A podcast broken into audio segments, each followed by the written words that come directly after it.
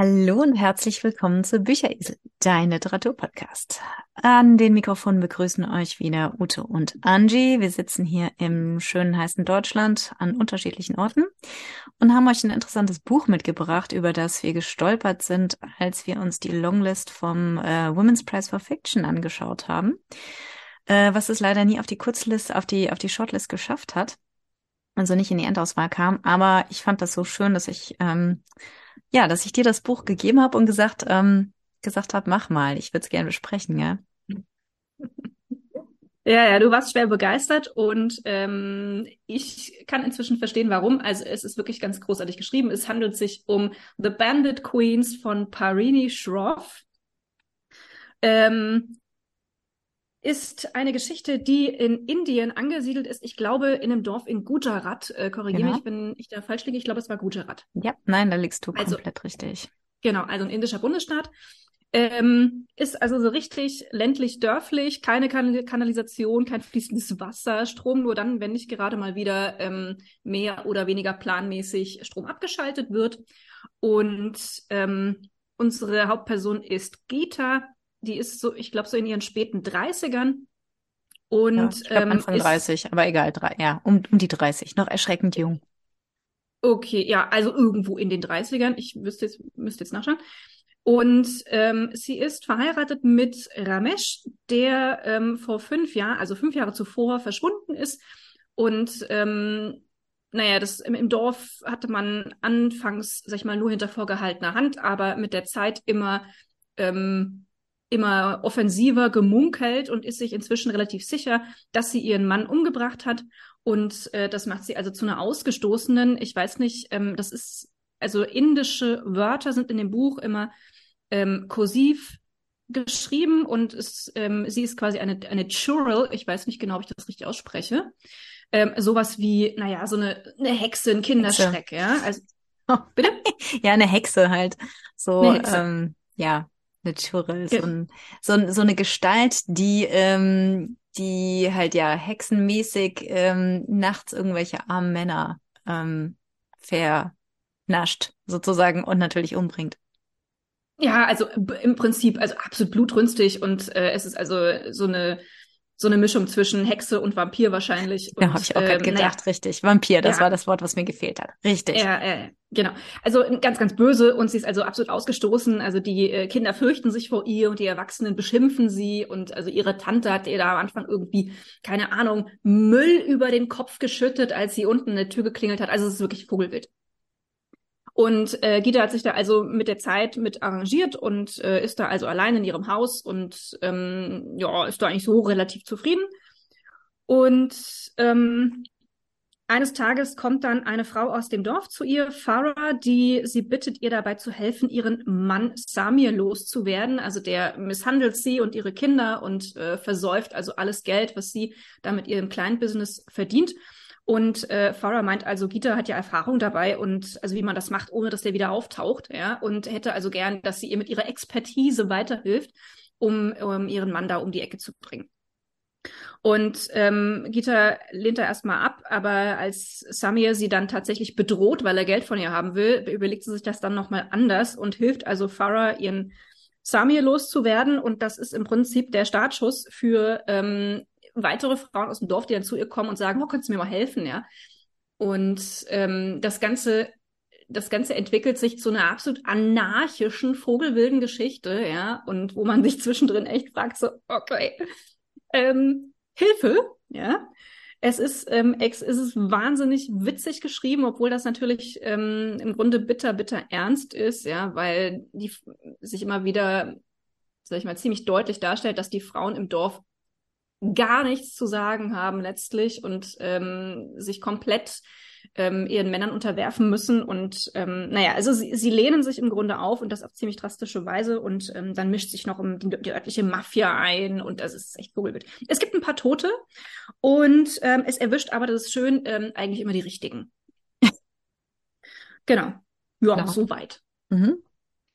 Ja, also genau. der, der Clou ist der Clou ist übrigens, dass äh, Gita ihren Mann äh, Ramesh, mit dem es eigentlich angefangen hat, gar nicht umgebracht hat. Also der lebt tatsächlich noch, ne? Der ist einfach nur abgehauen. Aber das wissen die anderen natürlich nicht. Also es ist, ähm, es ist echt witzig. Richtig. Ohne zu viel davon zu verraten, genau. Ja, du, du, du hast genau den äh, Inhalt ziemlich gut auf den Punkt gebracht. Ähm, die Autorin ist tatsächlich ein Debütroman. Ähm, die Autorin Parine Sharov stammt ähm, aus, also hat indische Wurzeln, ist allerdings in Amerika zumindest aufgewachsen. Ich weiß gar nicht genau, wo sie geboren ist. Also dadurch, dass es das erste Buch dieser Autorin ist, also es gibt keine Website, es gibt keinen Wikipedia-Eintrag, es gibt extrem wenig Informationen über sie. Ähm, das Einzige, was ich herausfinden konnte, dass ihre Eltern eben aus Gujarat stammen, wo die Autorin eben auch viele ihrer Sommerferien verbracht hat.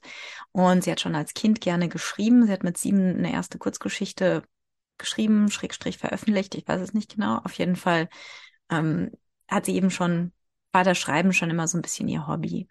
Und sie ist Anwältin, hat ähm, ganz gewöhnlich Jura studiert, ähm, hat dann als Anwältin gearbeitet und sich 2013 entschieden, erstmal ihren Job als Anwältin auf, auf Eis zu legen oder aufzugeben, um einen Master of Fine Arts in Creative Writing zu machen an der University of Austin in Texas.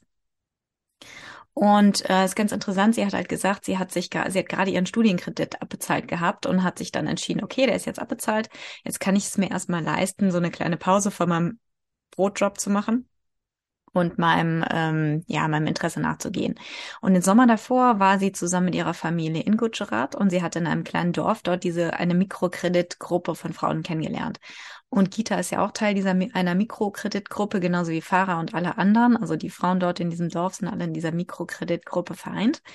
Und falls jemand nicht so genau weiß, was Mikrokredite sind, es sind halt Klein- bis Kleinstkredite, die so an kleinen Gewerbebetreiber hauptsächlich überwiegend Frauen in Entwicklungsländern vergeben werden. Das ist zwar keine ganz neue Idee, also Mikrokredite gab es tatsächlich auch schon vor 150 Jahren in Europa, aber sie sind heute eine sehr beliebte Art oder ein Instrument der Entwicklungspolitik im Sinne dieser Idee von einer Graswurzelbewegung, also Entwicklung von unten und nicht von oben. Ähm, Mikrokredite wurden bekannt durch ein Projekt von Mohamed Yunus in Bangladesch, der 1976 die Grameen Bank ähm, gegründet hat, um eben Mikrokredite an Frauen zu vergeben. Beziehungsweise, ähm, ich glaube, seine Bank vergibt auch sogar an Männer. Also meistens, die meisten Mikrokreditnehmer sind tatsächlich Frauen heute, aber es gibt tatsächlich auch Männer. Und er hat 2006 dafür den Friedensnobelpreis verliehen bekommen. Dadurch ist diese ganze Idee relativ bekannt geworden. Und es gibt heute sehr viele Nachahmer in vielen Entwicklungsländern. Und äh, die Grundideen von Mikrokrediten sind eben die Vergabe hauptsächlich an Gruppen. Also man gibt, vergibt Mikrokredite nicht an eine Einzelperson, sondern an eine Gruppe, die sich natürlich dann gegenseitig unterstützen können, aber auch gegenseitig Druck ausüben können. Und das kommt in diesem Buch eben sehr, sehr gut auch äh, raus. Die Fokussierung liegt eben auf Frauen. Es gibt manche ähm, NGOs, die halt nur an Frauen vergeben, andere vergeben an beides, aber tatsächlich sind äh, um die 70 bis 90 Prozent aller Mikrokreditnehmer Frauen.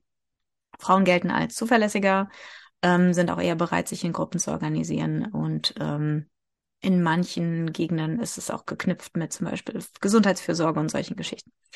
Ähm, die Rückzahlung von Mikrokrediten erfolgt in Wochen- oder Monatstakt mit einem sehr intensiven Kundenkontakt. Also es kommt immer jemand in das Dorf. Auch das kommt in dem Buch sehr gut raus. Und die Abwicklung erfolgt in Bar ohne die Notwendigkeit von Bankkonto oder irgendwelchen anderen äh, Institutionen.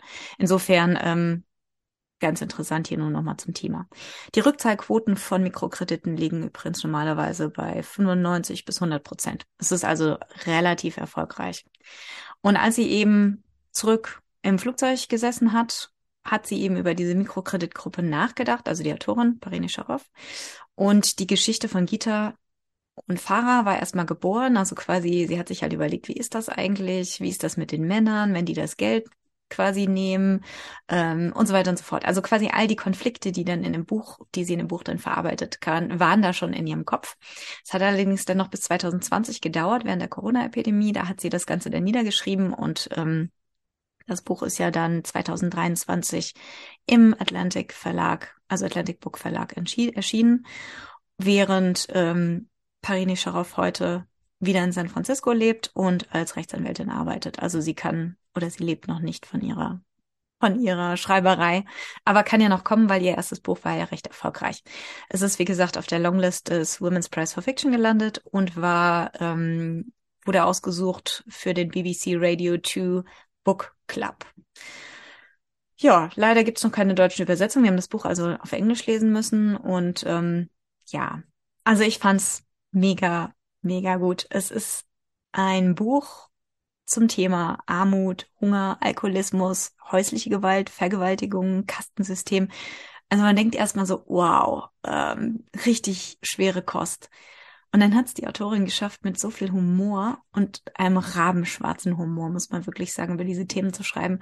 Also ich habe zum Teil gesessen und habe lauthals gelacht. Ja, ich habe so manche Stellen in dem Buch sind so komisch, manchmal auf eine unfreiwillige Art und Weise. Also sie sie schafft es wirklich, ähm, diese sehr schweren Themen in einer ganz tollen Sprache und dann mit einem ganz tollen Humor äh, zu verpacken. Weil, wie du schon sagst, ähm, Frauen in dem Dorf haben eigentlich gar nichts zu sagen. Ja, also in dem Buch, Gita sagt zum Beispiel, Frauen haben ihren Platz, der von den Männern definiert und bestimmt wird. Ähm, die Männer treffen alle Entscheidungen und die Frauen leben mit den Konsequenzen. Und genauso ist es halt auch in Indien im Dorf eben sehr, sehr oft. Es ist eine absolut patriarchisch gestaltete Gesellschaft, ähm, in der Frauen sehr wenig Rechte haben oder auch sehr wenig zu sagen haben. Und hier in diesem Buch nehmen die Frauen eben ihre Geschichte oder ihre, ihr Leben in die eigene Hand und versuchen eben daraus auszubrechen. Und das geht halt leider nur, oder das geht halt in dem Fall nur ohne Mann. Und die Männer sind aber auch alle so durch die Bank weg so richtig ja, die schlagen sie halt. Was haben wir noch? Also es sind einige echt üble Charakter und Charaktere dabei. Und wenn man dann so, also es gibt zum Beispiel die Szene, wo sie dann an dem Abendbrottisch sitzen und sie möchten den einen Mann vergiften, ja. Und es funktioniert aber nicht so ganz. Es ist ein fürchterliches Chaos und es ist dann so unfreiwillig, oder es ist generell, was heißt unfreiwillig? Es ist dann einfach nur komisch, ähm, wie die Frauen in krampfhaft versuchen, ihm dieses vergiftete Curry zu servieren. Und das funktioniert halt irgendwie total nicht. Und er stirbt stirbt dann aber trotzdem aber auf eine ganz andere Art und Weise. Und man hat auch überhaupt kein Mitleid mit den Männern, ja. Also es ist ähm, die, also die, die, die Sympathie liegt tatsächlich eindeutig auf der Frauenseite, würde ich sagen. Definitiv. Also ich meine, es gibt natürlich trotzdem einen Mann, ja, der ähm, ja. Anders ist als die anderen. Also ich meine, was wir hier natürlich schon haben, ist so die unvermeidliche Liebesgeschichte, die eigentlich immer irgendwo dabei sein muss, was ich ein bisschen schade finde, weil ich persönlich hätte die jetzt nicht gebraucht, ähm, obwohl es schon nett geschrieben ist. Ja, kurioserweise ähm, trifft es ausgerechnet den Alkoholverkäufer, ja. der das für sich genommen schon mhm. echt witzig ist. Ja, ja, das der, ist der, der komplett äh, anti-alkoholische Alkoholverkäufer. Mhm. Ja. Ähm, aber du hast recht. Also im, so durch die Bank sind das eigentlich wirklich bösartige Männer. Und ähm, das Schlimme ist ja, dass die, dass sie ja auf dem Standpunkt stehen, dass sie jedes Recht dazu haben. Mhm. Ja? Also die nehmen sich ja selber gar nicht als bösartig wahr, sondern sie haben jedes Recht dazu. Ja. Ja, genau. Ne? Zu machen, zu tun, zu lassen, was sie wollen, die Frauen zu vergewaltigen. Ganz geil fand ich auch übrigens den, das Statement, ja, also ähm, in, innerhalb der Ehe ist es nicht Vergewaltigung, nur außerhalb der Ehe ist es Vergewaltigung, ja. Ja, gut, so lange ist das noch nicht her, dass es in Deutschland auch noch nicht unter Strafe stand, ja. Also das kam auch das bei uns nicht, erst. Dass ich nicht trotzdem scheiße finde. Ja, natürlich. Also ich wollte nur sagen, also so, so lange ist das, steht das bei uns auch noch nicht unter Strafe. Also ich meine, das kam mhm. erst in den 90er Jahren. Ich müsste jetzt gucken. Also ich befinde mich da jetzt auf dem sehr dünnen Eis des, des gefährlichen Halbwissens. Aber so, ich weiß, ich mhm. kann mich erinnern, ähm, dass das noch nicht so lange her ist, dass, dass quasi, ähm, dass es so war, dass die Ehefrau dem Mann also dass es einfach so war, dass die Frau dem Mann quasi sexuell ähm, zur Hand gehen musste, ja, weil es mhm. war ihre Pflicht als Ehefrau. Pflicht. Eheliche Pflichten, genau, so war mhm. das. Also wie gesagt, das ist tatsächlich, da ist Indien ein paar Jahre hinter uns, aber so lange ist das bei uns auch nicht her. Mhm. Nicht, dass ich das irgendwie gutheißen würde, ja, also ganz und gar nicht. Ähm, aber ja. Jetzt habe ich dich unterbrochen, wo wolltest du hin? Ich, eigentlich wollte ich genau dahin. Das war meine, meine, meine Endbemerkung. Also, Alles gut. Verstehe. Nee, es gibt ja eigentlich zwei gute Männer. Der Mann von der, ähm, von Gitas Freundin. Ich komme gerade nicht auf den Namen. Du hast, ich habe dir das Buch gegeben. Das heißt, ich habe das Buch jetzt nicht vor mir. Ach, ähm, ähm, ähm, Priya. Nee, die, äh, Prias Mann. Nee, nicht Priasmann, der Mann von der. Ach nein, Saloni. Saloni, danke, Saloni, richtig. Salonis Mann ist ja eigentlich auch ein ganz netter. Nur kommt ja, wobei er, der ja auch säuft, ne? Ja, ja, saufen tut er auch, aber er ist, glaube ich, zu seiner Frau recht nett und seine Frau hat, glaube ich, ein erheblich besseres Leben als die anderen. Sie will Ja, ihn ja umbringen. Die, ja, aber Saloni ist natürlich auch äh, eine absolute Matrone, ne? Die hat halt, also, die hat, die hat halt alle um sich herum voll im Griff. Ja, ja, gut, auch wieder Ne? wahr, ja. Die ist einfach eine, eine Persönlichkeit. Also die, da hätte halt ein Mann, der so drauf ist, auch nichts zu lachen. Ja. Nee, wahrscheinlich nicht. Äh, aber er kommt, er kommt ja auch nicht in Erscheinung. Ich glaube, sein Name Hm. wird nicht mehr genannt. Er ist immer nur Salonis Mann, ungefähr. Also der ist Doch, sowieso doch, eine, er hat schon einen Namen, Ja? aber ich, ich müsste nachgucken. Okay, ja. also er ist jedenfalls eine Randfigur in der ganzen Geschichte. Aber du hast Ja. recht, der Alkoholverkäufer, ähm, der ist tatsächlich, da gibt so eine gewisse, so gewisse romantische Schwingung zwischen ihm und Gita, die allerdings offen bleiben, muss man sagen. Ähm, sie, die Autorin deutet da was an, aber es geht nicht weiter, weil es für Indien auch extrem, ähm, das wäre einfach, äh, für ein Dorf wäre das extrem unrealistisch, weil er ist Muslim, sie ist Hindu, ähm, dass da was sich anbahnen würde, das wäre in einem indischen Dorf wäre das unmöglich. Und das weiß die Autorin, glaube ich, insofern bleibt es bei Andeutung für ein westliches Publikum und das wird aber, da wird nicht weiter drauf eingegangen. Äh, wobei die Idee fände ich ja grundsätzlich nicht verkehrt, aber boah. Also das ist nur so eine Randgeschichte. Ja, ganz interessant ist es so ein bisschen der Titel vom Buch in äh, The Bandit Queens. Ähm, bezieht sich natürlich auf die ganz bekannte, berühmte Bandit Queen, die indische Bandit Queen, Fulan Devi. Das war eine indische Banditin, eine, eine, eine, eine Räuberin, könnte man das jetzt nennen. Ähm, eine recht tragische Figur, eigentlich eine Frau aus der unteren Kaste, die ähm, mit elf verheiratet wurde, von Männern aus höheren Kasten vergewaltigt wurde, dann wirklich ein schlimmes Leben hatte, dann weggelaufen ist, sich einer Räuberbande angeschlossen hat und so zu einer Art indischen Robin Hoods hochstilisiert wurde, weiblichen Robin Hoods hochstilisiert wurde. Wobei ich immer mich ein bisschen frage, ob das tatsächlich so gewesen ist. Ähm, sie wurde sehr schnell zu einer Legende. Und dann ist es immer die Frage, wie stimmen, sind das die Fakten oder wird sie, wurde sie da einfach hingeschrieben von der Presse? Auf jeden Fall hat sie dann in einem angeblichen Massaker, also sie hat angeblich in einem Massaker dann 22 Männer aus dieser höheren Kaste getötet. Ähm, das waren Angehörige von denen, die sie vergewaltigt haben damals. Ähm, sie hat jedoch die Teilnahme an diesem Massaker später bestritten, wurde auch dafür nie verurteilt. Ähm, sie hat sich ein paar Jahre später der Polizei gestellt, äh, hat da vorher für, sich und ihre Gang so Sonderkonditionen ausgehandelt, saß dann elf Jahre im Gefängnis, ohne verurteilt zu werden wurde dann begnadigt und ist in die Politik gegangen, war dann einige Jahre lang Abgeordnete im Parlament äh, und wurde schließlich 2001 vor ihrem Haus in Delhi erschossen von einem der Angehörigen eines äh, einer ihrer ehemaligen Vergewaltiger. Ihr Leben wurde mehrfach verfilmt, es gibt eine Autobiografie, es gibt ganz viele Bücher und sie ist in Indien so eine Art äh, Legende. Also es gibt Leute, die verehren sie bis heute und es gibt Leute, die hassen sie. Also sie ist unheimlich umstritten. Viele Fakten ihres Lebens sind auch nicht geklärt. Da widersprechen sich Biografie, Autobiografie und Film. Ähm, ist ganz interessant und das ist auf jeden Fall so die große Heldin in Gitas Leben. Also Gita bezieht sich immer wieder auf Fulan Devi. Ähm, sie hat, glaube ich, auch ein Bild von ihr in ihrem in ihrer kleinen Hütte. Und ähm, ja, es, sie sagt halt immer, Fulan Devi war eine Frau, die sozusagen sich ihr Leben nicht hat abnehmen lassen von den Männern, sondern die halt ihr Leben in die eigene Hand genommen hat. Die als Hilfe gebraucht hat, sich einfach selber geholfen hat. Und jetzt ist es natürlich so, wir hatten ja schon in einigen unserer Büchern so die Frage, inwieweit rechtfertigt der Zwick die Mittel? Ja, ich kann mich da erinnern, in Babel hatten wir eine ähnliche Diskussion. Ja, inwieweit, ich meine, wenn wir, wenn wir so von unserem moralischen Kompass ausgehen, ja, seinen Mann um die Ecke zu bringen, ja, äh, seinen Mann ermorden zu lassen oder selber zu ermorden, das ist natürlich so eine so eine Sache, wo wir sagen würden, oh mein Gott, das schüttelt uns, ja. Auf der anderen Seite darf man natürlich auch nicht vergessen, diese Frauen haben nicht wirklich eine große Wahl in ihrem Leben. Also ich sag mal, einfach zu sagen, du, ich lass mich jetzt scheiden und ziehe in die nächste Stadt, das funktioniert halt nicht. Diese Frauen sind Analphabeten oder Analphabetinnen. Äh, zum Teil, Gita glaube ich nicht. Gita kann lesen und schreiben, das ist aber die Ausnahme und eher so ein Zufall. Und das sind halt wirklich, also es sind halt wirklich, wir sind in einem indischen Dorf, die Frauen sind extrem arm. Äh, Gita zum Beispiel ähm, spart auf den Kühlschrank. Das muss man sich immer mal wieder einfach ins Gedächtnis rufen dabei, wenn man das Buch liest. Ja, ich meine, man darf auch, glaube ich, nicht vergessen, dass wir da sehr starre soziale Strukturen haben, ähm, in denen sich diese Frauen da bewegen und die sie sehr, sehr stark einengen und die Möglichkeiten einengen, die sie haben, ja, sich zur Wehr zu setzen. Ja. Also das kann man nicht mit einem äh, deutschen Dorf vergleichen. Ja? Also wenn mir da einer auf den Sack geht, dann drehe ich mich halt um und rede mit dem nicht mehr. Ne? Und selbst wenn es dann hinter, hinter meinem Rücken Getratsche gibt, ist das nicht existenzbedrohend. Das ist aber dort tatsächlich ähm, bedrohlich für Leib und Leben, ja, wenn's, wenn da ähm, sich mal die falsche Art von Art von Klatsch aufkommt.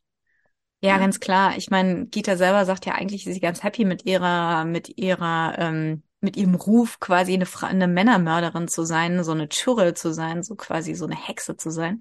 Weil sie sagt, deswegen hat sie, wird sie wenigstens Ruhe, in Ruhe gelassen. Also Fulan Devi zum Beispiel, ihre, ähm, ihre große Heldin, die ist ja, wurde ja von ihrem Mann dann wieder verstoßen und ist quasi zurückgekommen als allein lebende Frau und wurde dann prompt von äh, sämtlichen Männern da vergewaltigt, ja, weil sie halt vogelfrei ist sozusagen, ja. Sie hat mhm. niemanden, der, der sie beschützt.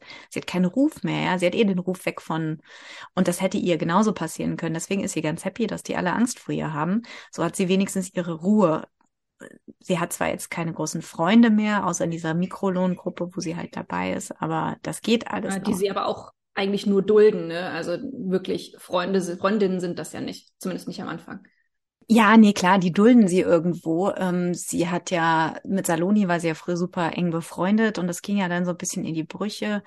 Ähm, auch wegen ihres Mannes, der da wohl Kurlich mitgeholfen hat, da ähm, der Zwietracht zu sehen, so ungefähr. Und äh, ja, das ist das ist eine Strategie, ne? Also ja. die, die Ehefrau zu isolieren, ja, ja. und ähm, damit die, damit die halt spurt. Also das ist, das ist eine, eine psychologische Masche, die mhm. tatsächlich, glaube ich, in vielen solcher toxischen Beziehungen sehr, sehr gut funktioniert, wenn du so einen Narzissten hast, mhm. der ähm, seinen, pa seinen Partner oder seine Partnerin ähm, komplett is sozial isoliert. Ja und dann ähm, ist das selbst, sag ich mal, selbst, selbst hier für, so, für, für die Betroffenen wirklich schwierig, aus, solche, aus solchen Beziehungen wieder rauszukommen, weil der psychologische Druck wahnsinnig hoch ist.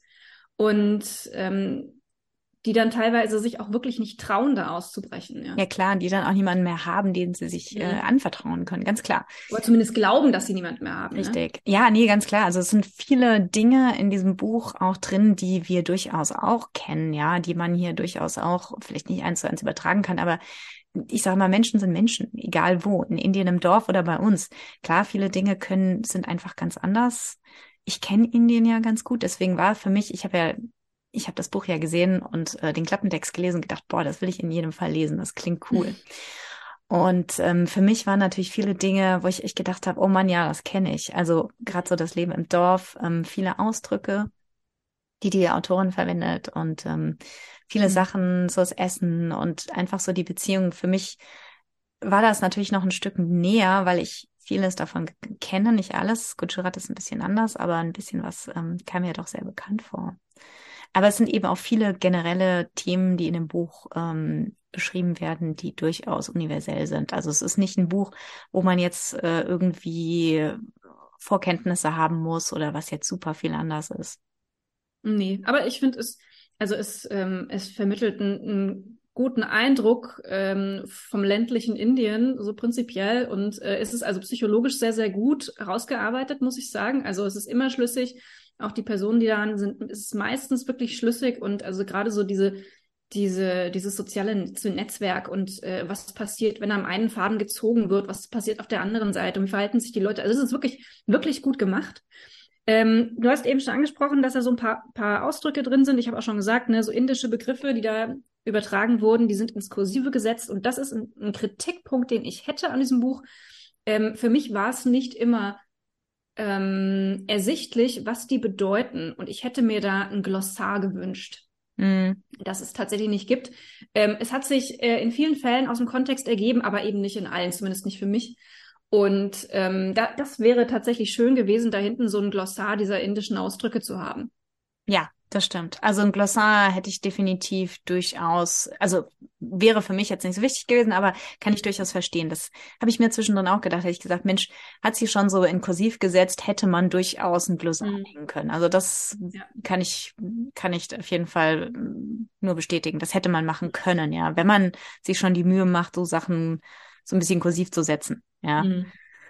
Äh, ja. Zumal ähm, das Buch ja durchaus auch auf eine westliche Le Leserschaft gemünzt ist. Ja, das ist ja nicht ein Buch, was jetzt auf eine indische Leserschaft gemünzt ist. Ja, insofern ähm, wahrscheinlich hm, äh, wäre das sicher lustig gewesen. Das Buch finde ich lebt auch vor allem durch seine Dialoge. Ja. Die, äh, es ist seitenlang und wie gesagt, ich habe mich zum Teil wirklich mhm. weggeworfen und auch so, ja. ich, ich konnte es hören, ja. Ich kenne ja mhm. Indien und seine Menschen und ich konnte es wirklich hören. Also es war dann zum Beispiel in Indien wird das gerne benutzt werden, so, also Dinge doppelt, um sie zu, um sie zu verstärken oder eben mit so zum Beispiel. Ähm, also erstens ist immer dieses Motherhood as rewarding, ja, also ja, die, äh, die, wie kann man das übersetzen? So die, die, die, diese Mutterschaft eigentlich so als Hauptaufgabe der Frau und ah, es ist so rewarding, es ist einfach so, so toll, ja. Ich bin so gerne Mutter, auch oh, meine Kinder, die geben mir so viel, ja. Das kommt immer in diesem mhm. Buch vor. Und es ist natürlich nicht immer heile Welt. Also die Kinder machen ganz schön viel, ähm, ja, Stress und Trouble zwischendurch. Und die Frauen immer, ach nein, ich liebe meine Kinder. Es ist so toll, ja, Mutter zu sein. Und ähm, das ist halt oft so, kriegt dann so einen richtig ironischen Touch, ja. Und dann ist es halt so, ah ja, it's so rewarding to motherhood is so rewarding und like so rewarding und oh you're you're brave, like so brave. It's tasty, it's like so tasty und das ist halt so unheimlich indisch und ähm, ich habe mich da zum Teil echt weggeschmissen vor Lachen, weil ich konnte das richtig hören, wie diese Frauen halt in Indien ist so viel ähm, wird manchmal so viel Wert auf Schein gelegt. Nicht nur in Indien, das ist, glaube ich, überall so, ja. Man stellt immer raus, wie toll es einem geht und äh, ja, wie toll die Kinder sind und, und man muss oft so ein bisschen so das Ganze so ein bisschen aufpolieren und ein bisschen toller machen, als es eigentlich ist. Und das kommt in diesem Buch so herrlich raus. Und wie diese Fassaden dann halt einfach zum Teil einstürzen, ja. Und dahinter ist dann wirklich das blanke, der blanke Horror manchmal. Ähm, das ist schon, ist schon sehr rabenschwarz. Ja, also gerade so die Dialoge, das ist, das ist teilweise wirklich Slapstick. Mhm. Ja. Also das ist da die, also die, die, die quasseln teilweise durcheinander und kommen vom Hundertsten ins Tausendste und äh, sind dann schon, schon innerhalb von zehn Sekunden so weit vom eigentlichen Thema weg, ja, dass dann Gita daneben steht und nur noch mit den Augen rollt, ja, mhm. und ähm, es, es galoppiert halt regelmäßig davon und ähm, am Ende sind die bei einem völlig anderen Thema, wo sie eigentlich vor 30 Sekunden angefangen haben. Das ist, und es ist halt, für, also teilweise ist es wirklich Slapstick und es ist urkomisch. Ja, ja, ja, auch weil die, die, ich meine, die Frauen sind ja auch schon so ein kleines bisschen überzeichnet. Ja, also es ist schon, die Charaktere sind schon sehr speziell, sehr eigen. Die Zwillinge, ähm, Saluni, die, ja, die große Queen, die halt so wunderschön ist, dass sie halt gut geheiratet hat und über ihrer Station geheiratet hat. Gita, die halt so ein bisschen die Außenseiterin ist. Ja, und Gita denkt sich auch jedes Mal so, oh mein Gott, ja, die nerven mich alle, ja. Also ja, die Dialoge sind brillant, wirklich ähm, sehr, sehr speziell und also ich fand's, ich habe mich wirklich, ich habe mich totgelacht zum Teil. Ja, und es ist, also es greift wirklich auch sehr, sehr viele soziale, soziale Themen auf und ich habe mich am Ende, als ich durch war, also ich war ein kleines bisschen enttäuscht vom Ende, aber mh, hm, kann man, kann man, kann man drüber streiten, ja ähm, irgendwann muss es halt enden und äh, die Frage ist immer, hätte man so eine Geschichte nicht gerne einfach noch länger gelesen? Ja, vielleicht ist es deswegen, vielleicht habe ich deswegen das Ende nicht so gemocht. Ähm, aber ich habe mich schon gefragt, warum ist jetzt dieses Buch nicht auf die Shortlist? Äh, was war das? Women's Prize for Fiction? Ja. Yeah. Ja, genau. Ich habe wirklich gerätselt, warum hat es das nicht geschafft? Also das hat mich wirklich gewundert, ja, weil das wäre für mich ein ganz heißer Kandidat gewesen. Ja, ja, das habe ich mich auch gefragt. Zumal, also wir haben ja die Shortlist besprochen und ich habe, also ich habe ja auch einige von den Shortlist-Büchern gelesen und ich muss sagen, ähm, für mich war das auch ein ganz heißer Kandidat für den Women's Prize for Fiction äh, für den Sieg gewesen, weil es ist wirklich brillant geschrieben, es war ein Debütroman. Mhm. Ähm, wir haben ein Frauenthema. Ja, gut, vielleicht, vielleicht war es ihnen zu ähm, vielleicht war es zu offensichtlich, ja. Frauen mhm äh, kommen zusammen in eine Art Sisterhood, um ihre Ehemänner umzubringen. Vielleicht war das einfach zu, haben sie gesagt, mh, da kriegen wir zu viel Kritik und keine Ahnung, vielleicht war es das, ich weiß es nicht. Hm, naja, also ich sag mal, es, es schrammt ja auch äh, haarscharf an Satire vorbei, ne? Also ich sag mal, wenn man es Satire nennt, finde ich, geht das eigentlich immer. Ähm, vielleicht war es ihnen auch, sag ich mal, auf der einen Seite zu slapstick-mäßig und komisch und dann halt mhm auf der anderen Seite auch dann am Ende des Tages nicht literarisch genug. Ja, also wenn ich mir da, ich habe gerade mal geblättert, was da, was ich da angeschaut habe für Bücher, die da auf der Shortlist standen und ähm, naja, also so die die Geschichte, die aus der Perspektive von äh, Delfinen erzählt wird, ja. Oh, also ja, Mai, kann man kann man schon machen, ne? Aber das ist natürlich eine ganz andere Baustelle. Hier, das ist wirklich, das ist das Leben, ja das ist eine echte Geschichte. Das ist nicht irgendwie bemüht literarisch, sondern es ist eine echte Geschichte, ja, die was zu sagen hat. Also, naja, also ich also, hätte, sage ich mal, wenn ich da in der Jury gesessen hätte, definitiv anders entschieden. Aber wir sitzen ja nicht in der Jury, ne? Ja, klar. Eigene Jury. Ja, natürlich. Wir sind natürlich immer, wir kennen auch die Diskussion dahinter nicht. Aber man muss ja ganz ehrlich sagen, also der Gewinner des Booker Prize dieses Jahres, äh, Barbara Kingsolver, ich habe das Buch ja da. Ich bin es noch am Lesen, weil es ist ein Wälzer. Ähm, das ist genauso eine Geschichte aus dem Leben gegriffen. Nur geht's hier um einen Jungen, der aufwächst, so ein bisschen American Trash-mäßig. Sehr ähnlich unterwegs, finde ich eigentlich. Hm. Ähm, also wie gesagt, hat mich auch gewundert. Und ganz ehrlich, hm. ähm, ich fand das wirklich eines der brillantesten Bücher dieses Jahr. Ähm, die hm. anderen, die ich gelesen habe, haben mich nicht so angesprochen wie das. Deswegen habe ich eigentlich auch gesagt, ich würde das gerne hier nochmal besprechen, weil es ein tolles Buch ist. Ja. Ist halt die Frage, ob es je auf Deutsch übersetzt wird. Leider hat sie es ja nicht auf die Shortlist geschafft, sonst wäre die Chance vielleicht besser gewesen. Ich habe auch mhm. mal ein bisschen geguckt, aber ich habe nichts irgendwie gelesen, dass ein deutscher Verlag sich da die Rechte gesichert hat. Vielleicht. Okay. Naja, aber es ist, ähm, also ich habe übrigens gerade mal reingeschaut, der Verlag, ich weiß nicht, ob du es gesagt hast, du sagtest Atlantic, also hier Boxen. steht, hier steht Valentine Books drin. Okay. An Imprint of Random House, Random Division House, of genau. Penguin Random House, ja. ja. Also ich sag mal, Penguin Random House ist eine Riesenverlagsgruppe, also von mhm. daher könnte es vielleicht sein, dass sie es übersetzen. Äh, wir rühren jetzt hier auf alle Fälle mal offensiv die Werbetrommel für dieses Buch. Es ist wirklich ganz, ganz großartig, wenn man mal äh, so ein bisschen seinen Horizont erweitern will, über den Tellerrand hinausschauen will, wie die Lebensrealität anderer Menschen ausschaut und das Ganze möglichst nicht so bierernst, sondern mit ein bisschen oder mit viel Witz der sollte The Bandit Queens lesen und äh, wir möchten jetzt hier ganz offiziell der Penguin Random House Verlagsgruppe empfehlen, und zwar dringend, dieses Buch auf Deutsch zu übersetzen. Ja, wäre ja schön. Ja, ja, ich weiß, äh, Atlantic äh, Books ist tatsächlich ein Teil des, ähm, des äh, Penguin Random Ver Verlags. Also ja, vielleicht haben wir noch Chance. Ähm, Wäre ja ganz schön, wenn da vielleicht doch irgendwie nochmal eine deutsche Übersetzung rüberkäme. Ich glaube, das ging ja. ja auch in Deutschland ganz gut, weil ja doch ähm, so Bücher aus Indien doch recht in sind. Da gibt's ja so ein paar, ich überlege gerade, da habe ich, haben wir das nicht auch vorgestellt? Ist schon ein bisschen her. Da habe ich zumindest mal eins gelesen. Das ging auch über so einen äh, Jungen im Slum in Indien. Ähm, das sind so Bücher, die es mittlerweile doch in die deutsche Übersetzung schaffen und hier so, ja, so mittelerfolgreich sind, sagen wir es mal so. Okay. Naja, ähm, also uns wird's freuen, wenn das, wenn das auf Deutsch rauskommt. Ist, ist wirklich, wirklich großartig gemacht und äh, hätte es auf alle Fälle verdient. Ja, auf jeden Fall. Also bin ich ganz bei dir. Ich fand's, wie gesagt, ich, ich habe das ja gelesen und hab, ich habe dir das Buch ja gegeben und gesagt, also ja, pass auf, wir müssen das machen. Das ist echt so dermaßen geil. Ähm, ja, wie gesagt, leider gibt es das nur auf Englisch bis jetzt. Ähm, das kostet im, äh, im, im Hardcover als gebundenes Buch. Oh Gott, ähm, kostet 20 Euro, 20,90 Euro. Ähm, man kriegt es auch als E-Book. Es hat 352 Seiten. Korrigier mich, du hast das Buch da liegen. Das habe ich mir aufgeschrieben. Äh, ja. Mhm. Ist also nicht so super lang. Man kann es, ich finde, man, es liest sich auch schnell runter. Ich weiß nicht, ja, wie. 335. Ah ja, gut.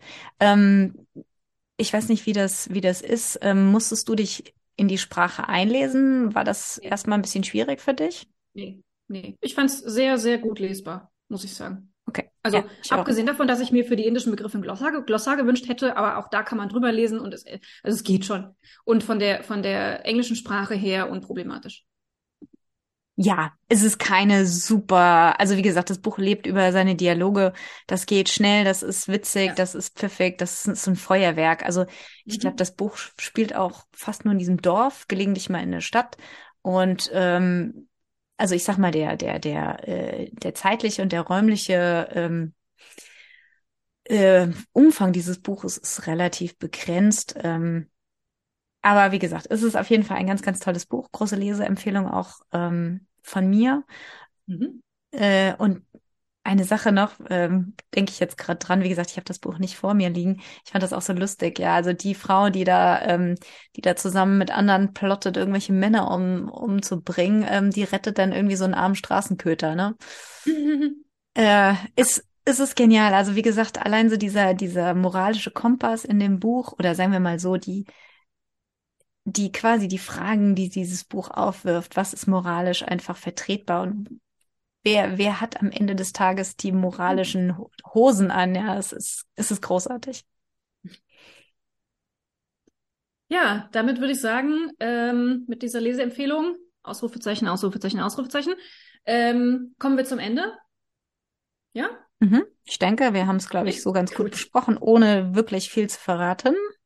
Genau dann äh, ja, wünschen wir euch einen schönen Tag, einen schönen Morgen, einen schönen Abend, wann auch immer ihr uns hört. Liebe Grüße aus Baden-Württemberg. Und von mir auch viele liebe Grüße aus Hessen. Bis zum nächsten Mal.